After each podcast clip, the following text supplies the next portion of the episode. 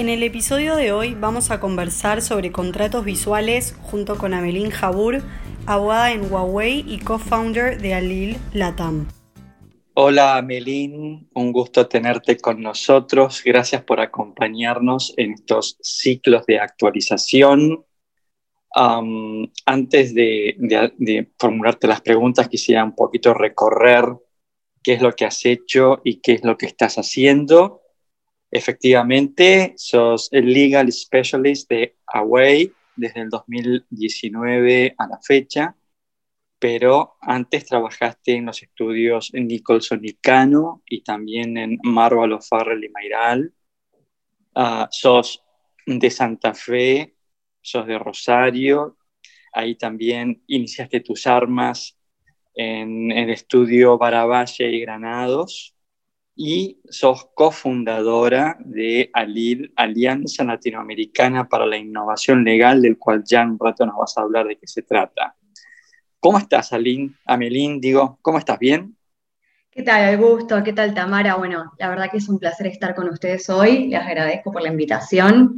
Sí, efectivamente, yo soy de Rosario, estudié allá, a donde la tecnología y el derecho no, no estaban tan juntos, no iban tan de la mano, la verdad. Y luego decidí, por mi intención de dedicarme a lo que es el derecho empresarial, mudarme a Buenos Aires, donde empecé a trabajar en estudios jurídicos, como bien comentabas, y luego ya di el salto que buscaba para ser abogada in-house, trabajando para Huawei.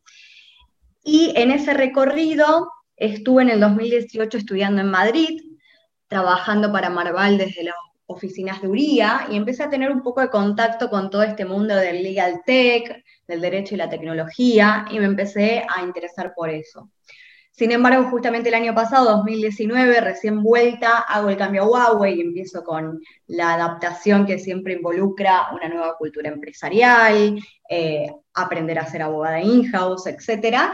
Con lo cual esa curiosidad quedó ahí latente, pero no la seguí desarrollando en ese momento. Y esta pandemia, digamos, que que a veces nos dio un poquito más de tiempo o nos permitió acceder a ciertas instancias educativas que se dictan del otro lado del mundo y que a veces implicaban volar o viajar y, estar en otro lugar y hoy nos permiten poder hacerlas desde casa, me ayudó a volver a conectarme con esta inquietud y empezar a trabajar e investigar de manera más intensiva con todo lo que tiene que ver con el derecho y la tecnología, la inteligencia artificial y el legal tech.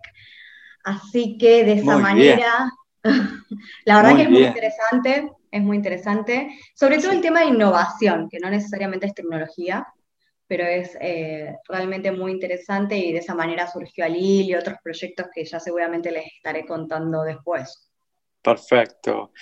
El tema que nos convoca hoy es esto de visual contracts, algo del cual también yo estuve explorando hace ya un tiempito, porque me parece sumamente interesante. Y un poco, bueno, quería conversar contigo eh, sobre este tema, porque sé que estás ahí en, la vanguardia de estos asuntos, como bien lo estabas explicando. Por lo tanto, una, una pregunta básica que te haría es, ¿qué, ¿qué son los visual contracts? Bueno, voy a intentar darte una respuesta muy concisa a eso para arrancar que sería que los contratos visuales son acuerdos vinculantes, como cualquier otro contrato, pero esta vez compuestos o coayudados en mayor o menor medida por herramientas visuales. Las herramientas visuales pueden ser de lo más variadas, iconos, tablas, gráficos, etc. Bien, yo he explorado un poquito, como te comentaba, y hasta incluso he visto contratos redactados en formato como si uno estuviera leyendo Mafalda. ¿Has visto algo así vos? Sí, los contratos historietas. Justamente estuve viendo un poco de eso, son muy interesantes y de alguna manera ilustran esta esencia de los contratos visuales que no son solamente agregarle imágenes o tablas a nuestros contratos, sino que son volver a pensarlos y pensar en el usuario del contrato. Y justamente los contratos historietas que estuve investigando tenían como finalidad reglar la relación laboral entre empresas agrícolas y los recolectores de frutas, que solían ser personas que o eran analfabetas o quizás manejaban un idioma distinto al del país en el cual trabajaban. Entonces, justamente el contrato de historieta lo que logró fue volver a pensar en el usuario del contrato, que era esta persona que tenía algunos problemas para comprender el lenguaje en el cual estaba redactado, y generar un contrato nuevo más asequible para ellos, para que puedan entender la relación laboral a la cual se estaban comprometiendo. Qué, bueno esto que explicas, porque justamente eh, me das lugar a una pregunta que te quería hacer, ¿no? Que es, los contratos visuales, ¿es como que están destinados a un público específico, a un público masivo, a un público desinformado? ¿O vos lo ves como una modalidad que hasta incluso puede ser aplicado en un contrato más complejo como puede ser una concesión, una distribución, una franquicia? ¿Cómo lo ves vos eso? Yo veo que los contratos visuales vienen de la mano de un nuevo paradigma en el cual nosotros tenemos que empezar a, pensar en los contratos como herramientas para sus usuarios y no como herramientas para el mercado jurídico. Con lo cual, lo primero que nosotros tenemos que hacer es pensar para quién estamos escribiendo y qué quiere lograr esta persona.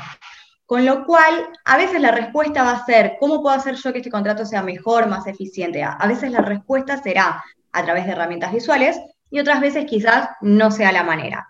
Y cuando la respuesta sea a través de herramientas visuales, también tenemos un abanico muy grande. Y en ese abanico vamos a encontrar herramientas que pueden servir para casos como el que estábamos charlando, para un público que no está muy vinculado con lo jurídico, pero también para públicos altamente vinculados con lo jurídico o para contratos complejos en los cuales realmente las herramientas visuales ayudan a descomplejizar, para decirlo de alguna manera, este contrato, o para estar más cerca de lo que estaba buscando el real usuario del contrato. Por ejemplo, hay un caso interesante que es el de Airbus. Airbus crea un NDA visual con la ayuda de Visual Contracts, que es una compañía europea, crean un NDA visual que ellos quieren aplicar a las relaciones de Airbus con startups. Y en este caso, el contrato visual sirve más como una carta de presentación de la empresa que quiere mostrarse innovadora, que quiere mostrarse transparente y abierta a estas startups y de alguna manera en línea con ellas. Entonces ya no estamos hablando de un público, como decíamos antes, no vinculado con lo jurídico, y estamos hablando de un contrato netamente jurídico, como es un NDA, pero bien pensado y bien aplicado el caso concreto, las ayudas visuales pueden eh, ser una respuesta para un abanico muy grande de situaciones. Por ejemplo, un NDA es un Non-Disclosure Agreement, ¿no? Entonces, me estoy, mientras te escuchaba, me imagino como el, compromiso de, de non-disclosure y al lado, no sé, un candado, por ejemplo. Sí, incluso a veces son tablas. También hay un caso interesante de Shell que empezó a convertir sus contratos en contratos visuales. Y cuando vos ves la comparación, no ves de pronto un contrato lleno de imágenes, sino lo que vos ves es la cláusula convertida en una tabla en la cual en un margen puedes encontrar títulos y preguntas y en el otro puedes encontrar las respuestas. Entonces, ahí podemos ver que no era necesario eh, incluir, fotos, imágenes o una historieta como hablamos antes, pero que sí quizás organizarlo a través de tablas lo hacía mucho más asequible a los destinatarios del contrato. ¿Vos lo ves más extenso o más corto un visual contract? En general suelen ser más cortos. ¿Porque se simplifica el lenguaje? se simplifica el lenguaje, sí, se simplifica, porque también viene de la mano, ¿no? Como decíamos antes, de un cambio de paradigma donde también hay muchos otros movimientos que, que influyen y en general un abogado que está dispuesto a escribir un visual contract está dispuesto a innovar un poquito, ¿no? A jugar con todo. Entonces también influye bastante el movimiento de plain English o del lenguaje plano en general, que permite, junto con las herramientas visuales, acortar la extensión del contrato y hacerlo más comprensible para las partes. Y, en, tu, en tu opinión, ¿no? porque la verdad que en esto estamos como dando los primeros pasos, y no solamente nosotros, me parece que esto es a nivel mundial, porque no es, esto no es algo que tiene 20 años, es bastante reciente. ¿Cómo, cómo, eh, qué, ¿Cuál es tu opinión respecto de cómo crees vos que los jueces van a ver estas cosas, ¿no? estos, estos nuevos documentos. Sí, es real lo que decís, incluso en un caso que se dio en Australia con una empresa australiana de infraestructura, las personas que realizaron el contrato dijeron, nosotros entendemos que estos contratos son vinculantes, porque la ley australiana nos da la posibilidad de realizar este tipo de contratos, pero la realidad es que hasta que no tengamos un conflicto que involucre un contrato visual, no sabemos qué es lo que va a decir el Poder Judicial sobre eso. Creo que estamos en algo parecido, sin embargo, creo que también al estar dando primeros pasos, yo creo que obviamente el tema de, por ejemplo, los contratos historietas son una apuesta súper radical, ¿no? Eh, después tenemos otras herramientas visuales que ya se están utilizando hoy en día, aunque no las etiquetemos como tales, y que ya han llegado a tribunales y se consideran válidas porque realmente, si hablamos, por ejemplo, de una tabla, no estamos haciendo más que reorganizar el texto, pero estamos usando texto como se usó siempre. en mi caso personal, eh, digamos, en mi experiencia laboral personal, es muy común que cuando uno tiene un contrato, el cuerpo del contrato sea como el territorio, digamos, el reino de los abogados, y los anexos sean un poco más el reino de los ingenieros, de los financieros, de los comerciales, y ahí empiezan a aparecer las tablas, eh, algunas imágenes, algunos gráficos, y eso uno lo acepta, ¿no? Y esos contratos ya han llegado a veces a instancias judiciales y son entendidos como válidos con lo cual no veo por qué el utilizar estas mismas herramientas, pero en el cuerpo del contrato, podría llegar a algún tipo de, rechazo judicial.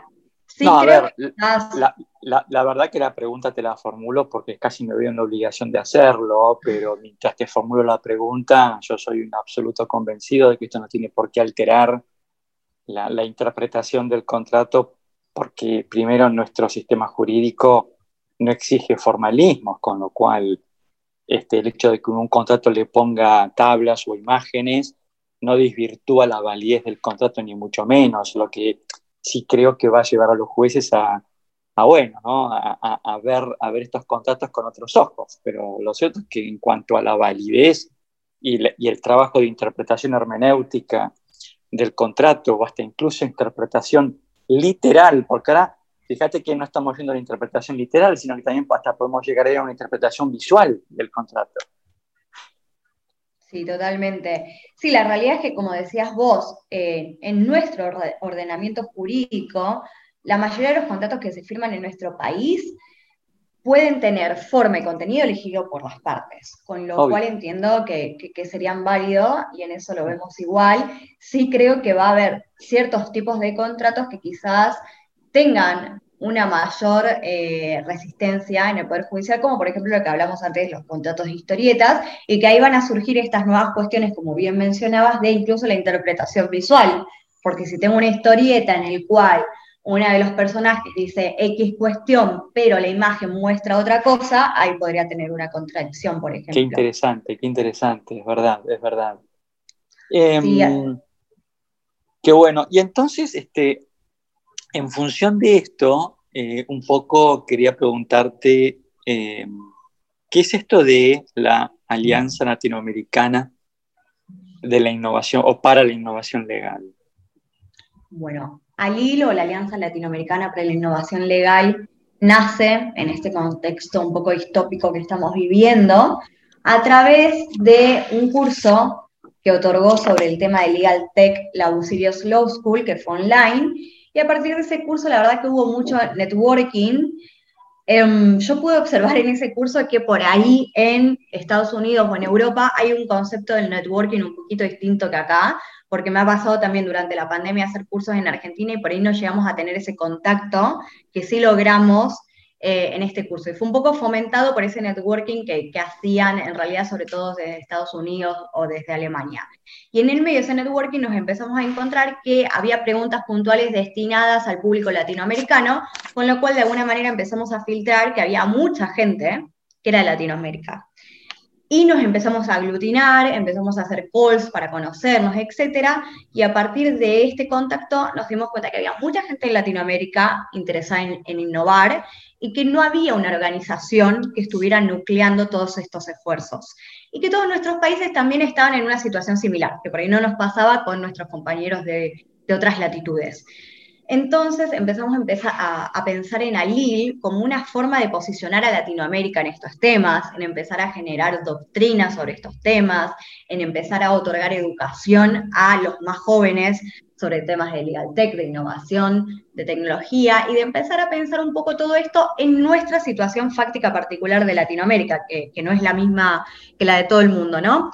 Así que de esa manera nos empezamos a encontrar y terminamos decantando en un grupo de ocho personas que, estábamos muy comprometidas con esta visión y en un tiempo un poquito récord y en un trabajo muy, muy intenso, logramos lanzar a Lille en septiembre y al lanzarlo la verdad es que nos dimos cuenta que estamos en el camino correcto, ¿no? Porque en un mes pasamos de cero a 800 seguidores. Y cuando hicimos la encuesta de las personas que querían participar de Alil y preguntamos si querían participar activamente trabajando junto a nosotros o solamente como receptores del contenido, fue muy interesante que más del 70% quiere trabajar. Le interesa el, tema al punto de querer invertir su tiempo en innovar. Con lo cual, ahí estamos dando nuestros primeros pasos. Estamos trabajando sobre todo en educación, en aceleración y en comunicación y bueno, los invito a todos los que nos estén escuchando y tengan inquietud en esta temática a que nos busquen y nos sigan en nuestras redes sociales a través de LinkedIn, Twitter e Instagram. Especialmente en LinkedIn tenemos un grupo colaborativo a donde cualquiera puede publicar y también leer lo que, el contenido que nosotros vamos generando semana a semana. Muy bien. Y, vos, Amelín, eh, estás como integrando parte del, del board, del comité, ¿no? Exacto, sí, soy una de las ocho cofundadoras. Tenemos también otro cofundador argentino, que es Nicolás Bonina. Sí, y luego tenemos gente de Perú, de México. Vamos, representamos la verdad que, muy a lo largo casi toda Latinoamérica y estamos buscando miembros en aquellos países que quizás eh, aún no tenemos tanta representación. Perfecto.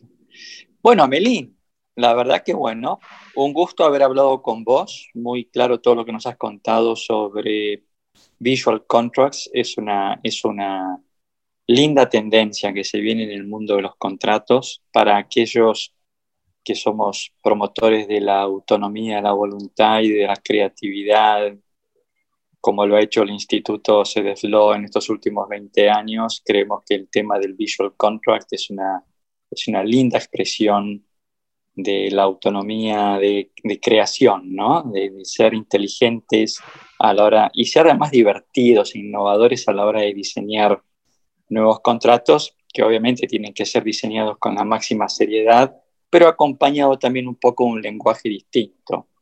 Yo solamente quiero compartir una experiencia personal. Vos sos muy jovencita, pero para aquellos que peinamos un poco más de canas, y que nos incorporamos a la profesión allá por la década del 90, inicios de la década del 90, donde en Argentina se escribían los contratos a máquina de escribir y en hoja romaní, que muchos que nos están escuchando quizás no sepan ni siquiera qué es una hoja romaní, era la hoja que se utilizaba en los expedientes judiciales con márgenes izquierdos y derechos, nos empezaban a llegar los contratos de Estados Unidos que venían con carátula, venían con índice, venían con definiciones, incluso venían con anexos, que para, para nuestras costumbres eran una cosa muy rara, el tema del anexo, eran contratos extensísimos, así como decirte 60 páginas, ¿no es cierto?, de contrato, en hoja tamaño A4, cosa que era algo muy extraño para nosotros también, y en algún punto esa, esa estética contractual, incluso los contratos venían con los logos de los estudios,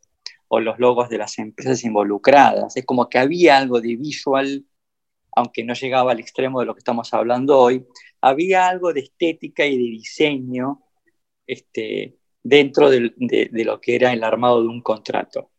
Y eso gustó, eso funcionó, de hecho hoy creo que es práctica habitual redactar contratos de esa manera, con lo cual imagino un proceso más o menos parecido en este, en este terreno. Yo creo que en un par de años vamos a ver muchos contratos este, bajo el formato de Visual Contracts. Y no sé si estás de acuerdo con lo que digo. Sí, totalmente. Y es súper interesante. Y la verdad en ese punto, lo que está bueno, por ejemplo, el caso que comentábamos de eh, los contratos e historietas, ¿no? Es un caso que viene de Sudáfrica, o sea, no viene de los lugares comunes, ¿no? De donde esperamos que salgan este tipo de contratos. Entonces, quizás también esta es una oportunidad para animarnos a ser, como comentabas vos, divertidos, innovadores en la redacción de los contratos y que las novedades vengan de acá, ¿no? Que las novedades salgan de Latinoamérica y que seamos noticia por lo que estamos haciendo. Em, creo que siempre, bueno, siempre vos, Augusto, y desde el CEDEP se están dando lugar a este tipo de, cuestiones, a volver a repensar las cosas, a verlas desde otra manera, a no contestar que las cosas se hacen porque así se hacían siempre. Mm. Y, creo que esto es lo que tiene de válido empezar a investigar estos temas. Nos sacuden un poquito y nos permiten pensar las cosas desde otro lugar. Creo que, eso es muy interesante. Fíjate cómo, cómo, un logo cambió quizás el uso de una, de una hoja en particular y cómo la hoja condicionaba el contenido que ustedes podían plasmar en un contrato. Sí, acá, acá este, una pieza clave en esto, y te lo propongo para, para más adelante, creo que va a ser convocar a una charla a un juez, ¿no? Para que un juez dé su mirada de qué piensa de esto. Creo que eso puede llegar a ser muy, muy, muy interesante, con lo cual te lo dejo, te lo dejo como propuesta. Para ver si, Totalmente, estaba pensando justamente, no sé si conoces a Mario Adaro de Mendoza, y ese es como un juez, como si lo convoco me va a decir que está buenísimo, porque es un juez súper innovador. Eh, la verdad que todo lo que hace Mario está genial, pero también pienso cómo, cómo sería un juez que por ahí no estuviera subido a esta ola de la innovación, ¿no? Sí, sí, hay muchos para invitar este, y puede llegar a ser muy interesante escucharlos, con lo cual te dejo la propuesta para, que lo hagamos juntos, junto con Alil. Muchas ¿Eh? gracias, Augusto. La verdad que siempre es un gusto charlar con vos. Gracias, lo mismo digo, gracias por atendernos, sé que sos una persona muy ocupada, así que te mando un fuerte abrazo y nos encontramos en el próximo podcast. Un abrazo, Gusto. Conversamos con Amelín Jabur, responsable del área legal de Huawei, cofundadora de Alil, quien compartió con nosotros algunas pinceladas justamente sobre Visual Contracts.